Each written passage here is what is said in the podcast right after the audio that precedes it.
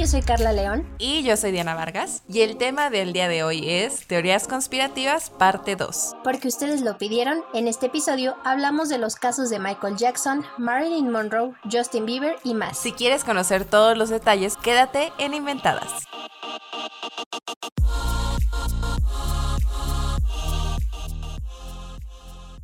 Hola a todos, bienvenidos nuevamente a Inventadas Podcast. Es un gusto estar con ustedes una semana más con un tema súper interesante, como siempre les decimos, pero de verdad que este lo vamos a disfrutar cañón. Carlita, ¿cómo estás? Hola Dianita, estoy muy contenta de estar nuevamente aquí en Inventadas Podcast. Saludo a todos los que nos están escuchando, muchísimas gracias por siempre estar aquí en Inventadas Podcast. Y sí, el día de hoy tenemos la, la segunda parte de las teorías conspirativas que nos encantan. Sí va a estar muy bueno, traemos ahí como mucha información y, y varias especulaciones sobre estos artistas. Va a estar muy bueno el día de hoy. Sí, que además nos encanta que sí nos hayan comentado que les gustó este tema, porque la verdad es que es uno que a Carlita y a mí nos encanta, pero pues también queremos que sean temas que ustedes disfruten, así que qué gusto saber que empatamos en esta parte. Así que Carlita, no sé si ya arrancarme, es que de verdad hay tantas cosas para el día de hoy.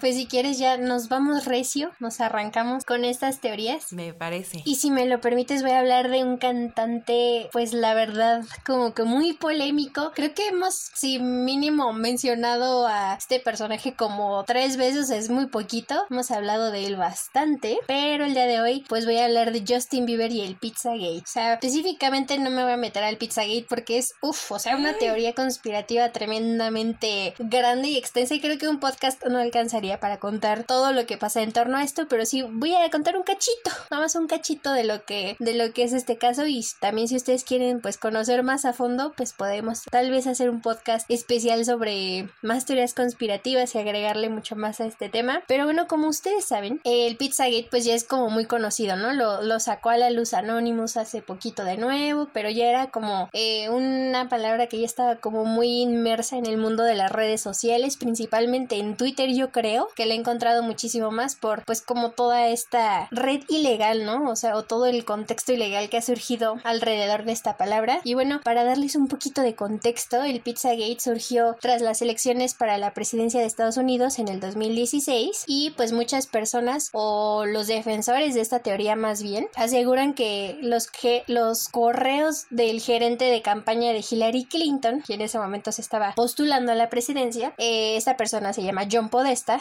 contenían mensajes codificados que conectaban eh, restaurantes, entre comillitas, y funcionarios del Partido Demócrata con una red de tráfico de personas y abuso sexual de menores. O sea, un caso bastante delicado, ¿no? Entonces, esta información la destapó en su momento Wikileaks, que ya sabemos que Wikileaks también fue otro como súper tema y afectó seriamente a la ex primera dama estadounidense y en ese entonces candidata. Y después de todas las como teorías que se hicieron y todos los personajes que se involucraron, resulta que hace poquito eh, Justin Bieber sacó pues, su más reciente canción que se llama Yomi. Sí, muchos la criticaron porque dicen, ay, pues nada más dice una palabra, que de nuevo e innovador tiene esto en la carrera musical de Justin, ¿no? Sí, pues obviamente que nada. Pero eh, después de que salió el video y de que se estrenó y que fue bastante polémico, pues algunos usuarios piensan que Justin Bieber podría haber sido víctima del Pizzagate porque en este videoclip, que si ustedes pueden verlo, pueden analizar con detenimiento, pues sí aparece como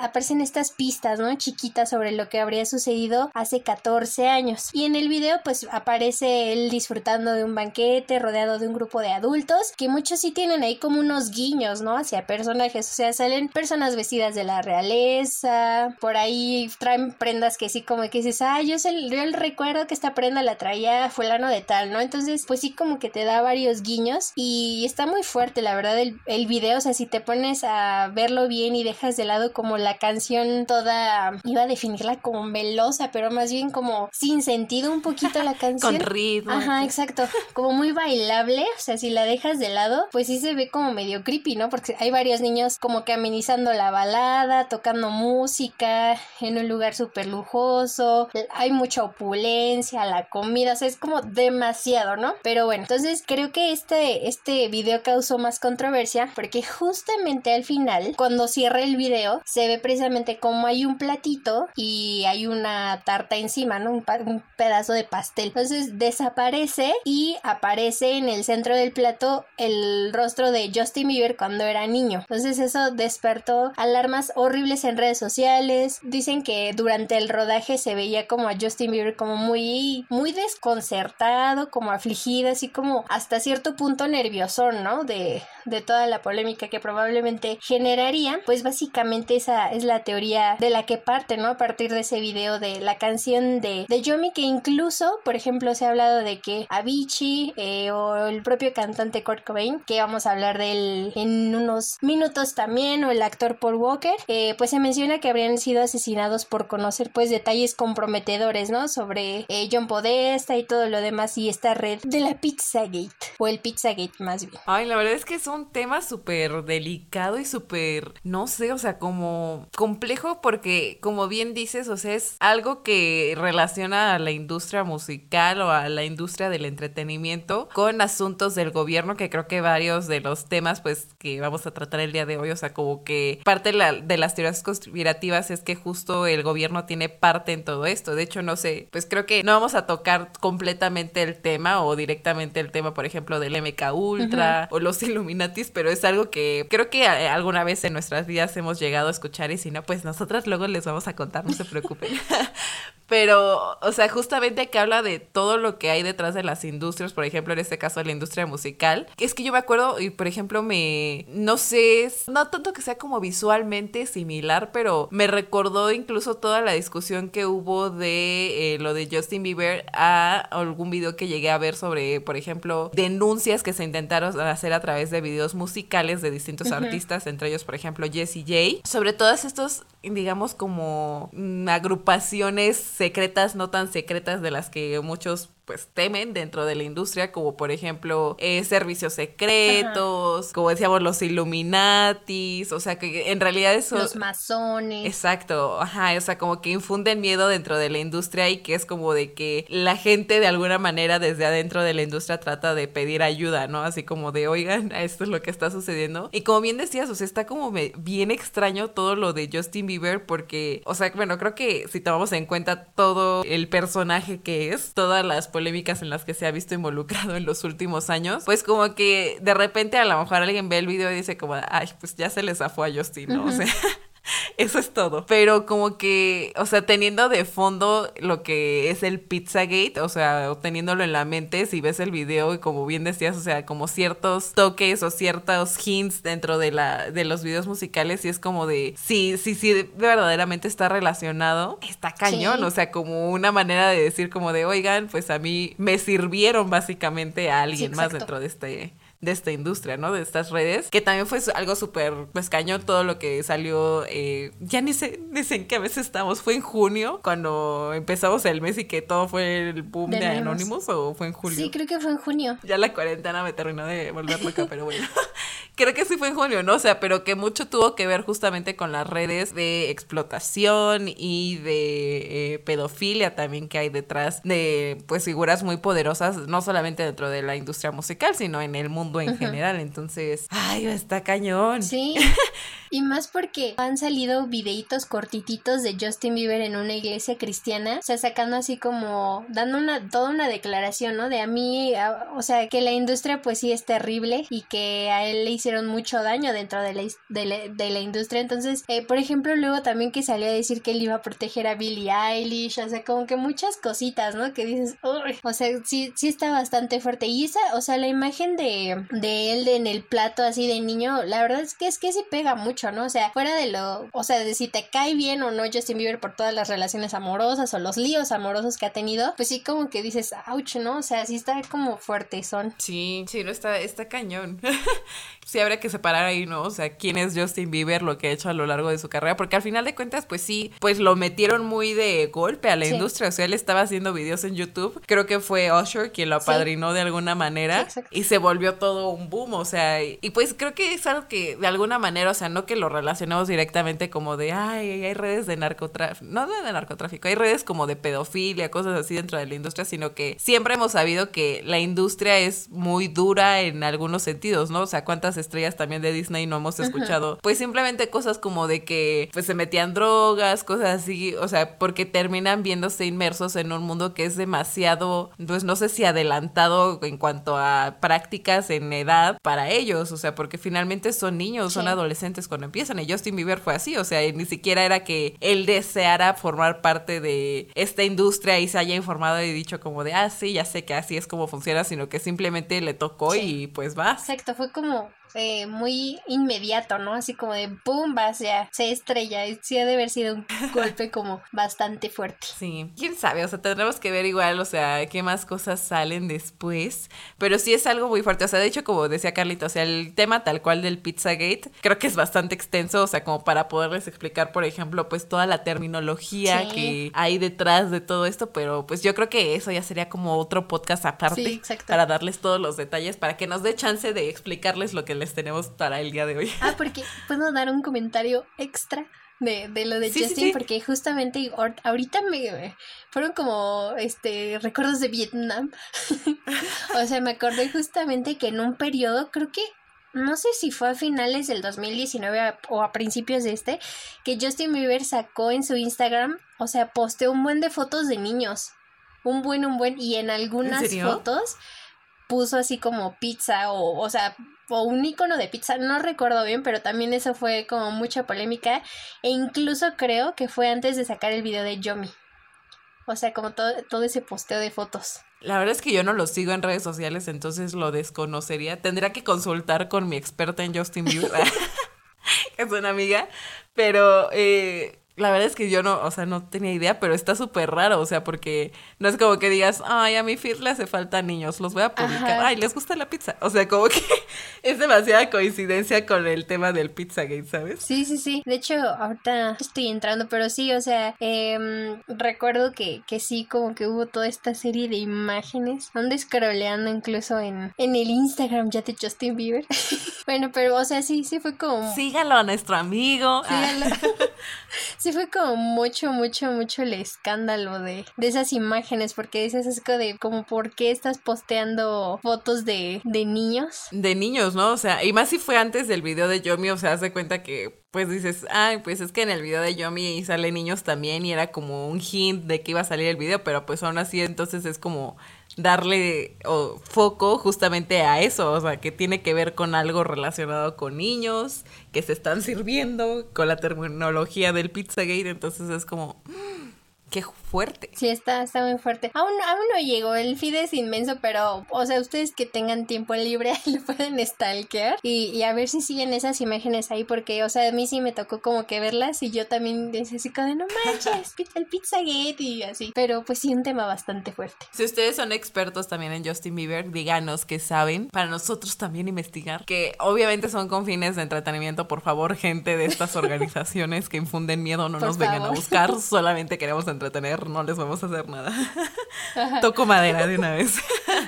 Pero bueno, les voy a empezar a hablar de una teoría que les traigo el día de hoy, que es muy emblemática y la escucharán al inicio de este programa. Vamos a hablar de la teoría conspirativa sobre la muerte de Marilyn Monroe, un ícono en la industria. Sí, que le fue. Sí, que de hecho para otra edición podremos hablar específicamente de una de las personas involucradas o dos en, en específico. Hoy nos vamos a enfocar en Marilyn Monroe y pues como ya saben es una estrella del el mundo del cine y de Hollywood que bueno pues falleció el 5 de agosto de 1962. En un inicio y creo que la, de hecho la versión oficial hasta el momento para muchos es que eh, murió de una sobredosis. La cuestión aquí es que hay ciertos testigos, hay ciertas teorías que eh, basadas en algunas evidencias, pues como que no les convenció el que eh, Marilyn haya fallecido de una sobredosis, que de hecho creo que es una como de las principales razones de fallecimiento de gente en el medio del espectáculo, ¿no? Es como dicen, ah, fue una sobredosis y todos como, ah, ok, otra vez. Creo que muchas de las veces como que igual la gente no es como que se la crea, ¿sabes? O sea, como que no es suficiente explicación. Entonces lo que pasó aquí aquí con Marilyn es que desde el primer momento en que se empezó la investigación hubo cosas que no cuadraban. Por ejemplo, para los que no tengan tanto el contexto, toda su vida creo que tuvo problemas de insomnio, por ejemplo, entonces estaba medicada para eso y pues también tenía de repente algunas crisis de ansiedad o de nervios. Entonces pues tenía, estaba trabajando digamos muy de cerca de su psiquiatra, que para los que por ahí puedan confundir, o sea, según entiendo, la diferencia entre un psicólogo y un psiquiatra es que el psiquiatra, pues sí es una persona que está eh, autorizada para medicarte, ¿no? O sea, para darte como una receta para que sí te den medicamentos, ¿no? Entonces, en este caso, pues sí había alguien que le había medicado, pues no lo sé, los tranquilizantes o eh, cualquier eh, pastilla que necesitara ella para poder dormir. Entonces, pues sí, en un primer momento, o sea, como la encontraron fue que pues había pastillas justamente que era para su insomnio, un bote muy grande, estaba ella boca abajo, desnuda sobre su cama y pues tenía como el teléfono a un lado. Entonces, eh, pues esto se dio a conocer por su ama de llaves, que era la señora Murray, que es la que supuestamente la encuentra eh, en su habitación así. Ahora, hay diferentes versiones de cómo llegó la señora Murray a, su habitación, pero antes de pasar a eso, quisiera nada más mencionar que una de las cosas que no cuadraba desde un primer momento en, el caso, que se dio a conocer después ya como que hubo un una pequeña investigación era que, por ejemplo, la posición en la que la habían encontrado, que era como boca abajo, parecía ser después del rigor mortis, que no había sido como había fallecido, sino que ella había fallecido, digamos, boca arriba y después alguien la había volteado.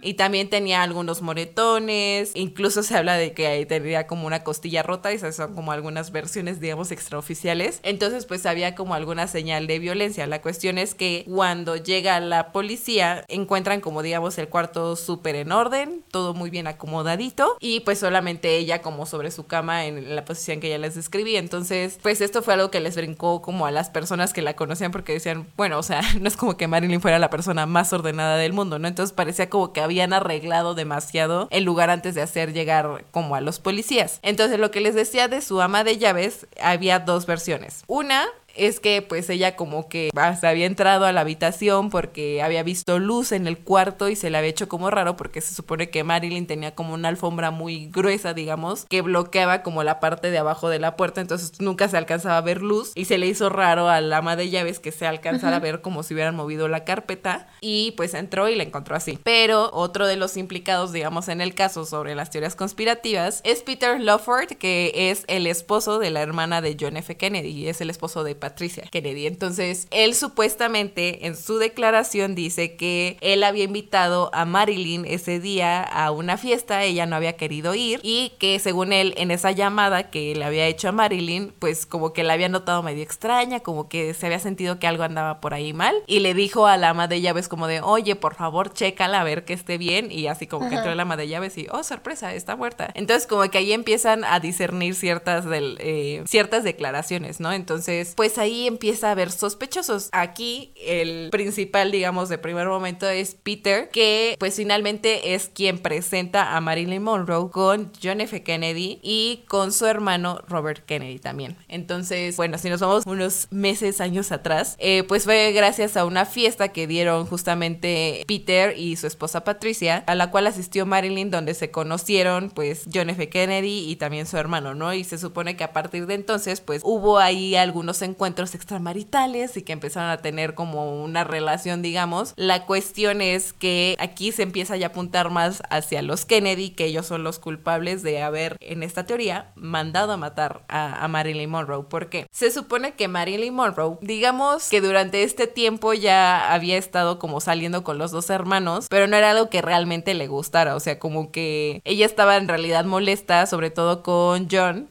porque eh, mucha gente decía que John era pues un mujeriego. Cuando se aburría de una mujer era como que se la pasaba a su hermano básicamente y eso es lo que habían hecho con Marilyn. Entonces esto había causado que ella se molestara y pues como ya estaba harta de que eso sucediera, decidió empezarlos a amenazar. Ahora, ¿de qué iban las amenazas que ella les hacía? Pues ella decía que tenía información confidencial que pues obviamente no le convenía a los Kennedys que se diera a conocer porque pues ya estaban dentro de la política y de dentro de esa información, pues también se hablaba de nexos con la mafia, que, eh, bueno, pues ahora que salió todo lo de Anonymous y todo esto, o sea, mucha gente decía que, pues de esos nexos que ella hablaba, incluso una entrevista que tuvo con un periodista mexicano, creo que fue meses antes de su fallecimiento, ella hablaba como justamente de que a John le gustaban muchas mujeres y que buscaba siempre estar con muchas personas, entonces como que ahí se relaciona a lo mejor todo lo que decíamos de la trata de personas que después también salió con lo de Anonymous, ¿no? O sea, como que los Kennedy estaban relacionados en estas redes. Entonces, pues como que ahí empiezan a conectarse distintas teorías, pero bueno, la cuestión aquí es que después de todas estas amenazas, pues obviamente los Kennedy pues no se iban a dejar intimidar, sobre todo creo que una de las apariciones tan emblemáticas y de las últimas que tuvo Marilyn Monroe eh, fue la de la visita al cumpleaños de John F. Kennedy donde canta las famosas eh,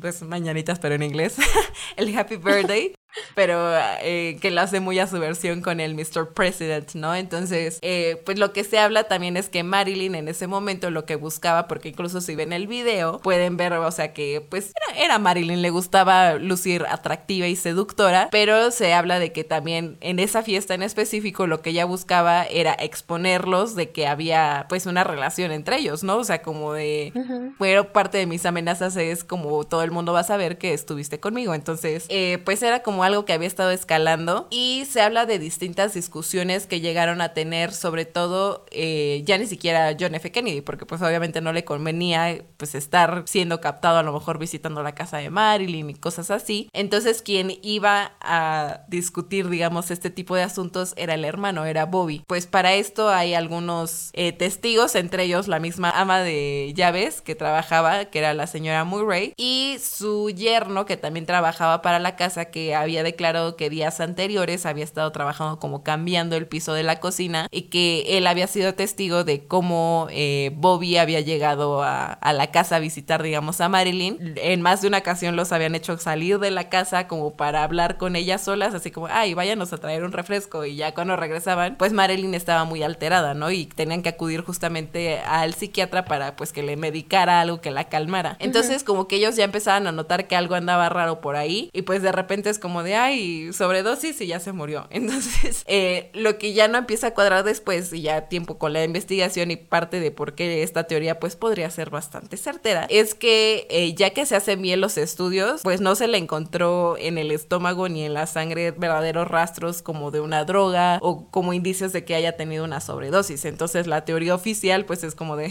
cómo es que estaba con sobredosis y no hay nada en su sistema, ¿no? Entonces, pues lo que se hablaba ahí también era de que pues lo mejor la habían, pues le habían generado el, la sobredosis y habían utilizado como un enema, porque pues justamente como no había rastros, pues sí, esto es un poco asqueroso, lo lamento. Pero el enema justamente es como para limpiar los intestinos. Entonces, como que le vaciaron básicamente todo el sistema para que no encontrara nada. Pero, eh, pues sí hay pruebas de que, o testigos, pues, eh, incluyendo a los vecinos, que sabían que Bobby había visitado a Marilyn ese, ese día que falleció, ¿no? Entonces, incluso se habla que no entendí muy bien, o sea, que había un investigador privado, digamos, pero desde antes de su muerte que tenía como micrófonos por toda la casa de Marilyn, ahí sí no entendí por qué tenía micrófonos, pero que había escuchado discusiones entre eh, Marilyn y Bobby y que eh, ella justamente pues le, reprochaba lo que les había dicho, ¿no? O sea, como que les decía que pues ella se sentía como un pedazo de carne y que se la habían estado pasando entre uno y otro, que la habían usado. Y él estaba como en una discusión en específico, que es la de el día en el que ella fallece. Escucha como que él le dice como de, ¿dónde está? O sea, ¿dónde los tienes? Mi familia eh, te puede pagar por ello, dámelo, no sé qué. Entonces como que no sabemos bien de qué están hablando, pero como justamente podemos asumir que tiene que ver con, pues con información que ella estaba dispuesta a exponer incluso se llega a hablar de que días antes de su fallecimiento se había practicado un, un aborto, ¿no? Que podía ser de cualquiera de los dos Kennedy. Entonces, pues digamos que pues no les convenía a ninguno de los dos que se supiera, como que ya estaba interviniendo demasiado, pues el asunto de Marilyn, entonces, pues como era un asunto de Estado, pues digamos que se ocuparon de ella. Y pues aquí hay incluso diferentes personas que pudieran ser, o sea, unos hablan de que fue el mismo Bobby quien la mató, otros hablan de que a través de su psiquiatra la, lo obligaron a darle como una sobredosis, otros incluso hubo un agente retirado de la CIA que se llama Norman Hodges, que declaró que pues él era un asesino a sueldo durante esos años y que trabajaba para el gobierno y que él se encargaba básicamente de eliminar a la gente que eh, representaba un riesgo para el gobierno y que según él había sido quien la había asesinado por... Sí, pero pues es que está raro porque ya es como pues al final quién fue, ¿no? O sea, ya digan porque pues no cuadran todas las historias al mismo tiempo, pero él dice que supuestamente él fue quien ingresó a la casa de Marilyn y pues la asesinó. Entonces, pues no lo sé, esta es una versión corta, la verdad es que hay muchos detalles que me brinqué, pero ya está larga la, la historia, entonces a grandes rasgos eso es lo que se habla sobre la muerte de Marilyn Monroe, que en realidad no fue una sobredosis, sino que fueron los Kennedy quien la mandaron a matar. ¿Cómo lo ves? Híjole, está, está muy... Es que daría como todo un podcast para hablar de este caso, porque sí, o sea, si ustedes, eh, los que nos están escuchando, se meten a ver así de Marilyn Monroe, ya hace, no sé si ya sean de mucho tiempo, pero por lo menos yo no las recuerdo, ya hay como fotos públicas del cadáver de Marilyn Monroe y la pueden ver y es como, híjole. Sí, se dieron a conocer. O sea, está horrible, ¿no? Y por ejemplo estaba eh, leyendo que eh, la autopsia, o sea, dicen que la encontraron así, o sea, así como está, o sea, que no tenía el pelo teñido, que estaba sin depilar, que no tenía su prótesis de dientes, o sea, que la encontraron como con el cuello amoratado e hinchado, sin ropa interior, o sea, o sea, así como muy mal, no, no como un caso así como de, ah, sí, tomó una sobredosis y falleció, o sea, como que sí tenía ciertas lesiones en su cuerpo. Signos de violencia. exacto, que sí como que decían, ay, o sea, sí, sí está como, híjole, o sea, sí una sobredosis, no, no, o sea, tan solo, tan solo ver el cuerpo, o sea, se ve del rostro toda hinchada, o sea, no sé si, si es porque, o sea, son fotos donde pasó muchísimo tiempo o horas después de, que falleció, pero sí se ve en un estado muy mal y siendo que tenía 36 años, ¿no? O sea, y, y siendo una mujer muy guapa, no, o sea, yo, yo sí voy como que más apegada a las teorías conspirativas de que pues tenían que callar algo que ella sabía. Sí, que incluso ahora que mencionabas lo del tiempo, por ejemplo, en las fotos, no sé la verdad si las tomaron como en el momento en que la encontraron, pero también algo que decían es que el tiempo que determinaron que tenía el cadáver, pues, o sea, como que determinaron que se tardaron mucho tiempo en hablarle a la ambulancia y hablarle como a la policía, o sea, para, porque aparte, o sea, la ama de llaves decía como, ay no, pues es que la encontré y estaba muerta y otros y después decía, según, ay es que les digo que hay mucha información, hicieron como otro documental tiempo después y gente que la fue a entrevistar a ella, o sea, como que dio la misma versión oficial frente a las cámaras, apagaron las cámaras y dijo como, ay, no puedo creer que a mi edad tenga que seguir cubriendo esto y según les platicó, como que la versión oficial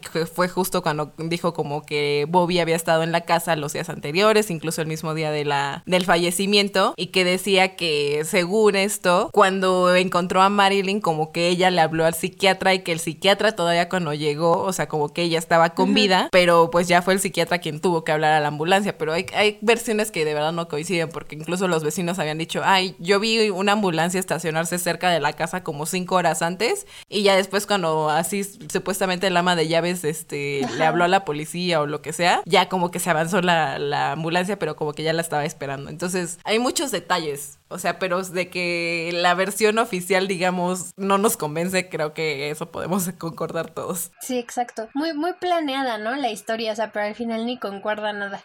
Sí, justo. Y justamente también, o sea, como para relacionar un poquito las historias, pues yo traigo el caso de Michael Jackson, que es la verdad que muy similar, ¿eh? o sea, esa historia de la sobredosis, como bien decía Anita, o sea, son como muy repetitivas, ¿no? Que sí. que falleció de sobredosis, ¿no? O sea, no, no nos la... Ay, se le pasó. Ajá, exacto, no nos la cambian nada más porque pues les ha de funcionar, pero bueno, pues el chiste o no, sé si el chiste, pero pues esta historia es sobre la falsa muerte de Michael Jackson. Y híjole, ya han pasado tantos años, más de, más de 10, creo que llevamos 11 años sin el rey del pop. Y aún así siguen las, las especulaciones, ¿no? Sobre qué pasó aquel 25 de junio de 2009 cuando se, se dijo al mundo que había fallecido, que fue un shock en ese momento. Ahorita pues es como una persona no, pues no muy grata, ¿no? Por todos los escándalos que han surgido, que redes de pedofilia, que si abuso de tales niños, que el documental, pero en fin, creo que su, su muerte, al igual que la de Marilyn Monroe, también como que fue muy, muy eh,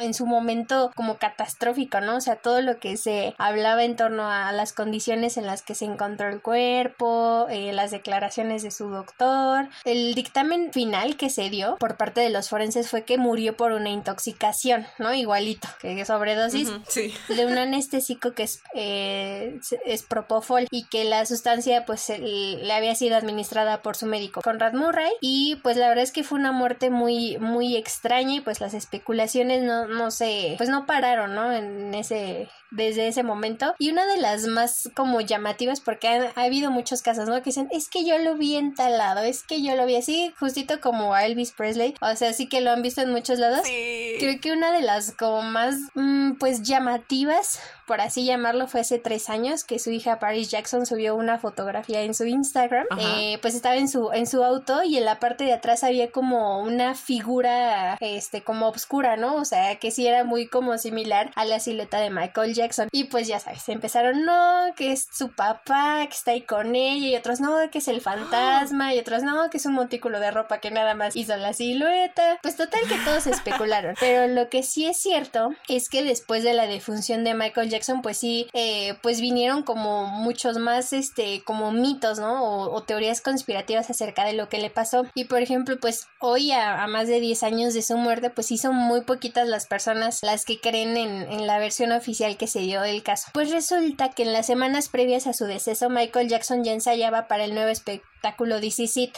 que se iba a estrenar el 13 de julio de ese mismo año, iba a empezar su gira en Londres. Pero el, el, 25 de junio, su médico personal eh, lo encontró agonizando en la casa de, de, Los Ángeles y le practicó una reanimación eh, cardiopulmonar y, y, pues lamentablemente falleció eh, horas más tarde en un hospital. Pero al principio se había hablado de que había sufrido un paro cardíaco, ¿no? Por esta intoxicación de, de drogas. Y la verdad es que fue muy raro porque, por ejemplo, años después salió un documental que se llama Killing Michael Jackson, que recogió como el testimonio de muchísimas personas y por ejemplo los detectives decían que cuando entraron a, la habitación de Michael Jackson pues no era como para darles un poquito de contexto acerca de esto pues hablaban de que Michael Jackson como que ya traía un tratamiento porque se sentía enfermo, ¿no? Traía ansiedad, traía depresión y dicen que cuando entraron a la habitación pues sí no se veía como un lugar donde lo estuvieran atendiendo, ¿sabes? O sea, eh, lo que sí encontraron en ese momento fue como una bolsa repleta de medicamentos, pero no como un lugar donde realmente lo estuvieran atendiendo bien.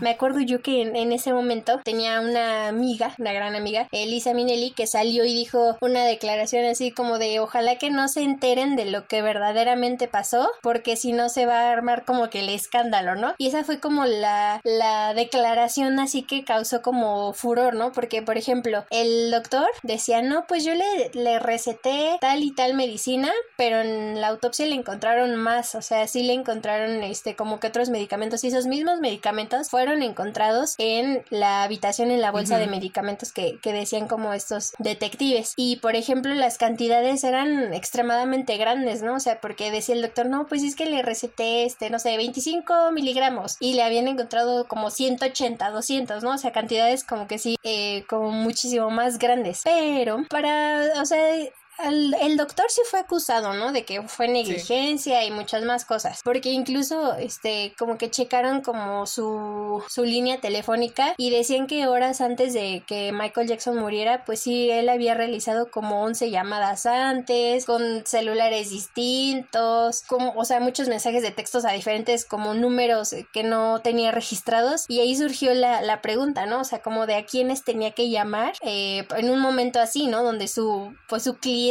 o, Michael Jackson estaba así como muy, muy, muy enfermo y bajo esa circunstancia. Pero, eh, pues después como de todas estas teorías, surgió una muy fuerte eh, precisamente por Anonymous, que hace poquito salió a hablar. Yo recuerdo que en TikTok, no sé si todavía sigan ahí los videos, pero este sí salió una, se filtró una llamada, ¿no? De teléfono de Michael Jackson de ese mismo día en el que voy a citarlo. Decía, puede haber un grupo de personas que no me quieren más aquí, no puedo hablarlo por teléfono, no sé qué vaya a suceder, pero lo presiento. Pueden dispararme, apuñalarme, incriminarme o decir que tuve una sobredosis, ¿no? Entonces, híjole, o sea, sí, sí fue como un audio muy fuerte que sí se filtró y coincide totalmente con la voz, ¿no? Porque trataron así como de, de desmentir, no, es que sí está como arreglado el audio, pero o sea, sí totalmente se escucha que es eh, Michael Jackson. E incluso hay un periodista canadiense que escribía eh, tiempo después de que Michael Jackson falleció. Él fue una persona que estuvo como cubriendo los momentos antes de, de la gira, ¿no? De, de, Michael Jackson y sí decía que se escuchaban rumores acerca de que él hablaba, habló durante todo ese mes sobre su posible muerte, que no quería comer, no quería dormir, eh, que tenía pesadillas acerca de que él iba a fallecer y que le preocupaba como defraudar a sus fans por no concluir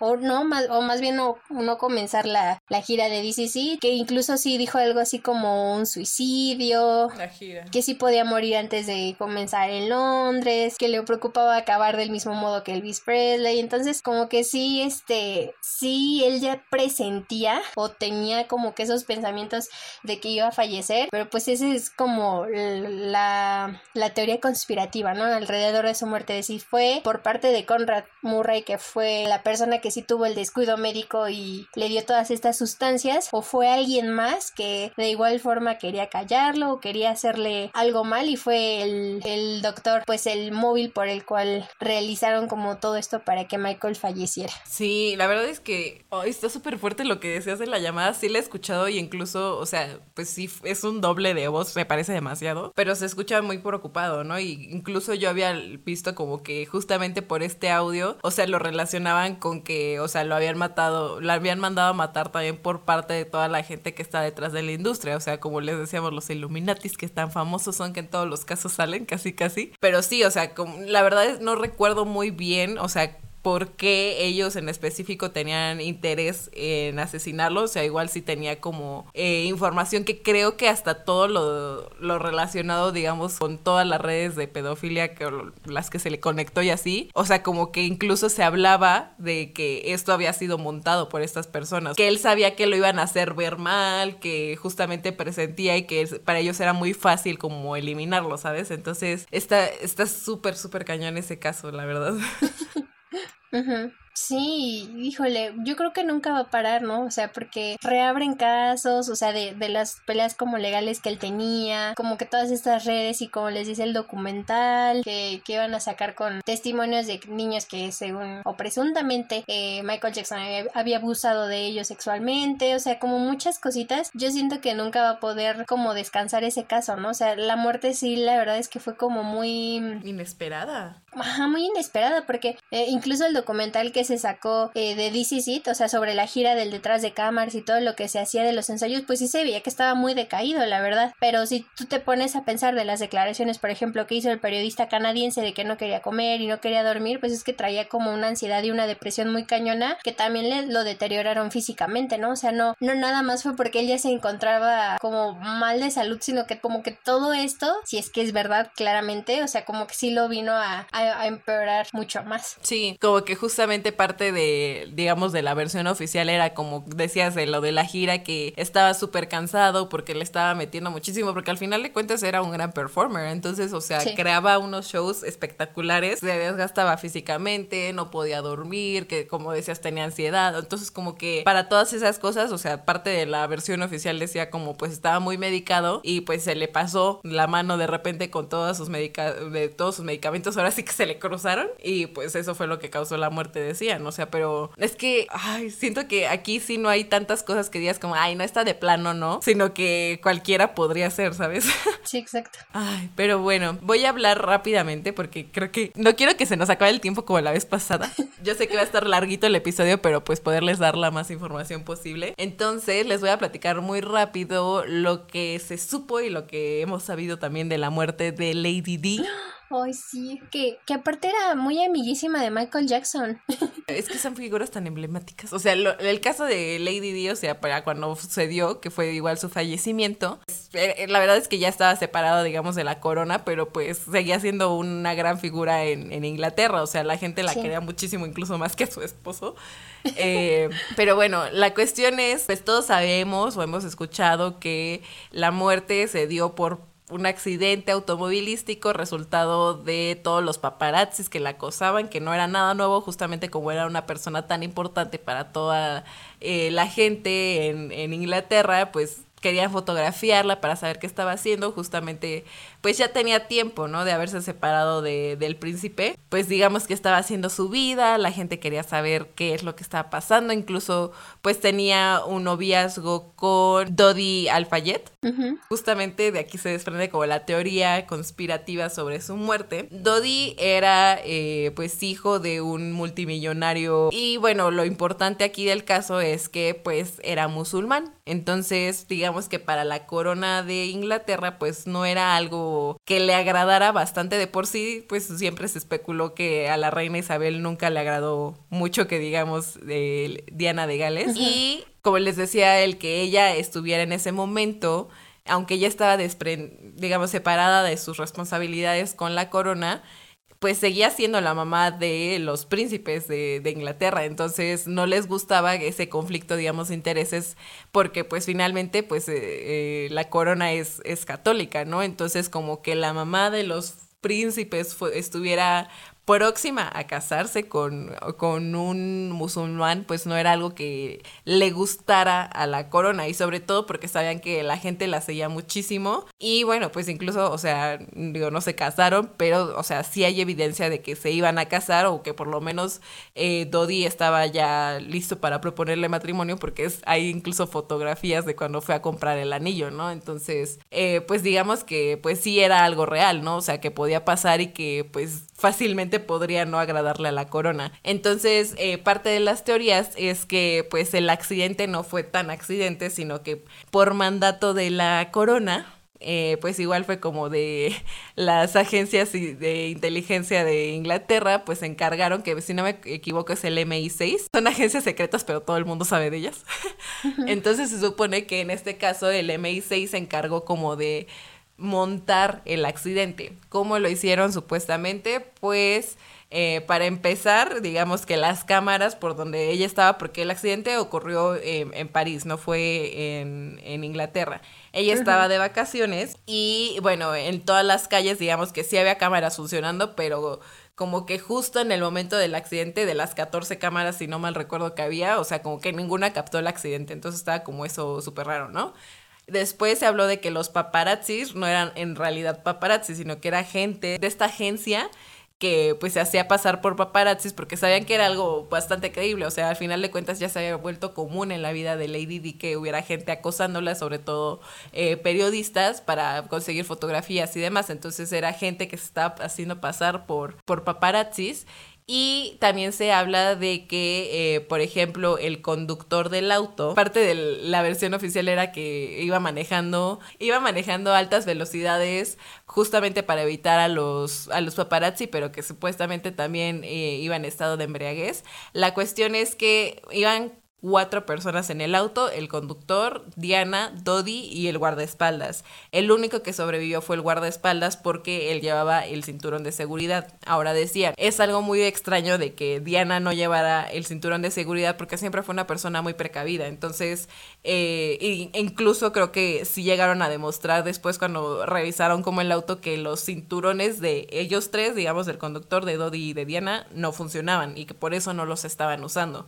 Entonces se habla de que justamente esta agencia se encargó de que e, era, era un auto muy, e, es el, el famoso Mercedes, pero era un auto muy particular porque era un auto que el dueño original, o sea, prácticamente lo había chocado eh, justamente yendo a, altas velocidades, lo había chocado, había sido prácticamente pérdida total. Una agencia que se encarga como a rentar eh, estos autos, eh, lo compró, lo arregló y, mágicamente ese fue el que desgraciadamente le tocó a Diana de Gales llevar ese día que iba, que estaba viajando, ¿no? Entonces, eh, se habla de que pues buscaron la manera de que justamente ese fuera el auto, que no le sirvieran los cinturones de seguridad y que había un infiltrado, digamos el guardaespaldas, trabajaba de la mano junto con la agencia de la corona. Entonces pues digamos que por eso él fue el único que sobrevivió y que ayudó como a, más básicamente a llevarlos a todos a, ese lugar, ¿no? Y que también siempre se habló de que hubo un auto, por, o sea, parte del accidente como que se impactó, como que llegó a tener como como un roce con otro auto porque había pintura blanca eh, en el auto, que si no mal recuerdo, pues era negro, entonces como que se notaba que había tenido por ahí un roce, pero nunca encontraron el auto. Entonces, pues eh, eh, son como muchas inconsistencias, ¿no? Y decían, pues lo más seguro es que justamente los hayan mandado a matar por eso, o sea, porque no era algo que les convenía. Incluso el padre de eh, Dodi llegó a comentarlo en entrevistas, o sea, la verdad es que no creo que haya sido un accidente, a mi hijo y a Diana los mandaron a matar. Entonces es algo súper fuerte. Y pues ya ahora que lo que salió de todo lo de Anonymous, lo que se decía es que también parte de los motivos de por qué la corona podría tener eh, interés en quitar a Diana del camino no solamente era como su relación con Dodi, sino que también pues ellas conocía de que ciertas personas dentro de la corona estaban relacionadas con, por ejemplo, con Epstein, con todas las redes igual de pedofilia, entonces, ah, pues no les convenía que Diana estuviera en contra de ellos, ¿no? Y que tuviera esa información en sus manos. Entonces, pues podría ser también un, digamos que algo que viene a reforzar la teoría de que pues la corona fue quien la mandó a matar. Sí, oh, híjole, creo que también es como una de las historias que podríamos tardarnos, o tardarnos horas hablando, porque sí, justamente, o sea, como que la, la muerte sí tuvo como que unos huecos horribles, ¿no? O sea, fuera de que un accidente de tránsito, también se hablaba, por ejemplo, eh, recuerdo de que habían cerrado ciertas calles y que por eso ellos no habían podido como que pasar por ahí, o sea, Ah, sí, muchas sí, sí. cosas, muchas cosas que dices, híjole, como que sus, o sea, no se puede ocultar como que la verdad, ¿no? O sea, por más que traten como de, de como contar su versión, pues luego la verdad reluce a, y, no, no concuerdan como que muchas cosas. Incluso hace poquito recuerdo, creo que el príncipe Harry salió a dar unas declaraciones a un medio de que porque había optado por, por irse de Londres, ¿no? Y justamente creo que hay una como frase ahí muy polémica, una declaración muy polémica en la que dice que, o sea, no lo recuerdo muy bien, pero decía algo así como que él había hecho eso, o sea, de retirarse como de todos sus eh, quehaceres de la corona para proteger a su familia, ¿no? Y que, o sea, Megan y su hijo eran lo más importante para él, entonces que al igual que su mamá, pues él iba a tratar de, de hacer todo para, para protegerlos y sí como que dio a entender en esas frases, o sea, si lo analizamos muy entre líneas, que pues su mamá sí, Eh, como que, pues no diría que dijo así tal cual que la corona tuvo que algo, algo que ver con su muerte, pero sí como que dejó ahí un, un, guiño, ¿no? De que algo, algo estaba relacionado con, con su fallecimiento. Una historia muy triste, muy dura la verdad. Sí, porque finalmente, o sea, fue una figura, como te decía, o sea, súper emblemática, no solamente, porque era una persona que se encargaba de hacer mucha labor social también. Entonces la gente la quería, tenía muchísimo, pues como carisma, mucha gente quería, incluso la consideraban como un icono de la moda, entonces como que, o sea, por todo la seguían. Y de hecho, o sea, la gente fue la que exigió como que se le hiciera, digamos, un homenaje, un evento tras su muerte, porque la corona se tardó creo que cinco días en pronunciarse y eso fue porque ya el mandatario les dijo como de, oigan, tienen que comentar algo. Eh, pero la gente, o sea, fue la que exigió que se le hiciera algo también porque pues para ellos era importante y la corona no estaba, digamos, haciendo nada al respecto. Sí, exacto. Híjole, un, tema bastante fuerte. Yo estoy nada más esperando a que en The Crown hablen sobre eso, por favor. Porque sí, de hecho han hablado sobre su última temporada, entonces sí, yo estoy muy, muy atenta y alerta que hablen de eso, porque sí es un, es un, como que un caso, ¿no? Que ha quedado ahí, al igual que Michael Jackson o al igual que Marilyn Monroe, pues nunca cierra, ¿no? Porque sigue ahí como picando, así de, díganos la verdad, por favor. Que de hecho cuando salió todo lo de Anonymous me gustó muchísimo el meme que encontré. Mm, digo, nunca he visto Élite, pero entiendo el meme de Dana Paola cuando está haciendo el brindis dice, ay, por cierto, y te ponen ahí el chisme. Cuando estaba saliendo lo de Anónimos, decían como Anónimos así de, ay, por cierto, la corona sí mandó a matar a Diana de Gales. ay, Dios. Ay, pero Carlita, antes de que se nos acabe el tiempo, ¿qué otro caso nos tienes? Pues rápido para contarles eh, esta historia que, que también creo que, híjole, se parece igual muchísimo eh, a, la historia de Marilyn Monroe, de Michael Jackson. En este caso sí también es como una sobredosis, pero se habla también de un, de un suicidio, ¿no? Y el día de hoy les voy a hablar de Kurt Cobain así súper rápido antes de que se nos acabe el tiempo. Y pues sí todos sabemos que Kurt Cobain, líder de Nirvana en ese tiempo, o sea, como que es la, la noticia oficial o, el documento oficial dice que fue suicidio, ¿no? Eh, pues Kurt Cobain fue hallado muerto el 5 de abril de 1994, o sea, no habíamos ni nacido para empezar en su apartamento en Seattle. Eh, con un disparo en la cabeza. O sea, para empezar con un disparo en la cabeza, pero ¿con qué crees que fue hecho ese disparo? Pues con una escopeta. O sea, sabemos que las escopetas son demasiado largas y grandes y que obviamente no puedes hacer como que el movimiento para matarte, ¿no? Pero bueno, esas son las, las versiones este, oficiales, pero también se insinúa que tal vez no pudo, pudo no tratarse de un suicidio y que la verdadera culpable de la muerte fue Courtney Love, viuda de Cobain y con quien incluso tuvo una hija y un romance bastante complicado, ¿no? Porque creo que de lo que más se habla de, estos dos personajes es que tuvieron una relación bastante difícil en la que ambos estaban como muy inmersos en la drogadicción, que, o sea, que sí se querían, pero como que por acá también se odiaban, entonces... Relación tóxica. Ajá, exacto, sí, justo, o sea, si tú buscas así como Kurt Cobain y Courtney Love, así te aparece luego, luego, la relación tóxica de, entonces, o sea, sí, la verdad es que fue como bastante controversial. Y, o sea, la versión oficial sí está de verdad como que muy, muy tonta porque dice que, o sea, mencionan que Kurt Cobain tenía como un, un dolor estomacal crónico, ¿no? Mencionan ahí que provocado según por las adicciones, pero que ese como que fue uno de los eh, motivos por los cuales tomó como opción el suicidio. O sea, un dolor estomacal crónico, hijo, es como de, como difícil de creer. Pero, o sea, fuera de como que todas las, de los rumores en torno a si fue suicidio o no por él mismo o que se disparó con esta arma. Lo que sí como que causó muchísima controversia fue una carta que dejó en su momento Kurt Cobain que dicen que sí estaba como muy este como muy planeada, ¿no? O sea, no no tenía como mucha estructura y los que la leyeron en ese momento sí decían así como de, este no es Kurt, o sea, sí escribió como como muy diferente a cómo era realmente su personalidad y por eso presumieron que quien había escrito esa carta de, de como de despedida, pues sí había, sido Courtney, ¿no? En su momento. E incluso en, en, las biografías oficiales de las que se habla de este, de este eh, cantante y guitarrista que la verdad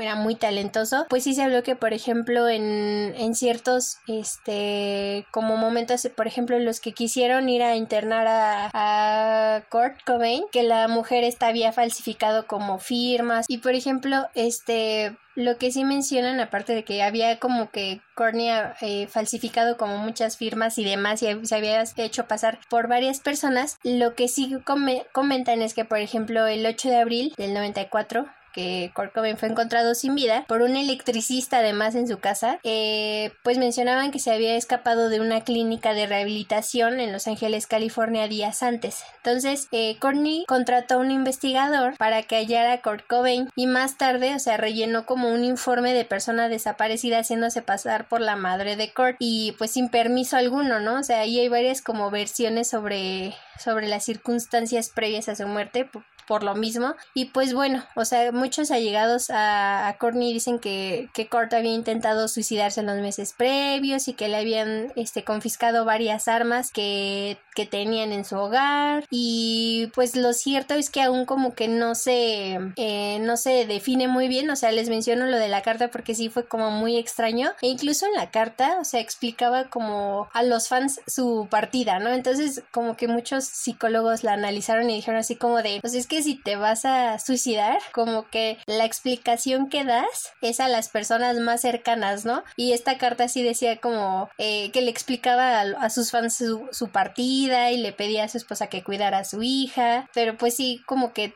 eh, este asesinato sí generó controversia precisamente por todas estas inconsistencias en el caso, ¿no? Desde que, o sea, sí había sido eh, intoxicación, o sea, por, por drogas, pero además se suicidó con una, con una escopeta, ¿no? Entonces, como que es todo lo que ha girado en torno a esto y también como que Courtney sí ha hablado de este tema, pero no tanto, incluso hace poquito subió en sus eh, redes sociales una imagen en, en, la que se encuentra como con un ramo de flores, igual está Kurt con un ramo de flores y decía así como de cuando nos conocimos, que no sé qué. Pues básicamente la teoría que, que varios allegados al cantante dicen que pues tal vez Courtney fue la responsable de que eh, lo mandaran matar o, que él realmente se suicidara o que ella lo asistiera incluso en el suicidio y pues ese es como todo el caso en torno a Kurt Cobain que aún, o sea, sí hay como mucha información sobre este caso, pero todo como que ronda ronda lo mismo, ¿no? Que, que pues sí, no, la versión oficial no, no, coincide con nada de lo que realmente encontraron en el hogar y, la carta y demás.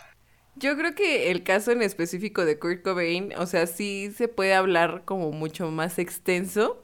Incluso podremos de repente hablar del Club de los 27 porque es un personaje emblemático dentro de este club y que pues obviamente son, o sea, las personas que pertenecen a este club son como, pues justamente como gente súper emblemática del medio musical, entonces pues podremos dedicarle un solo programa como a todo este tema, pero pues digamos que de manera breve hicimos una recapitulación y pues igual de todos los casos, pero la verdad es que ya se nos está acabando el, el tiempo de este, este podcast. Creo que podremos hacer muchas partes, que me encantaría hacer de los conteos algo que ya se acostumbre también aquí en Inventadas.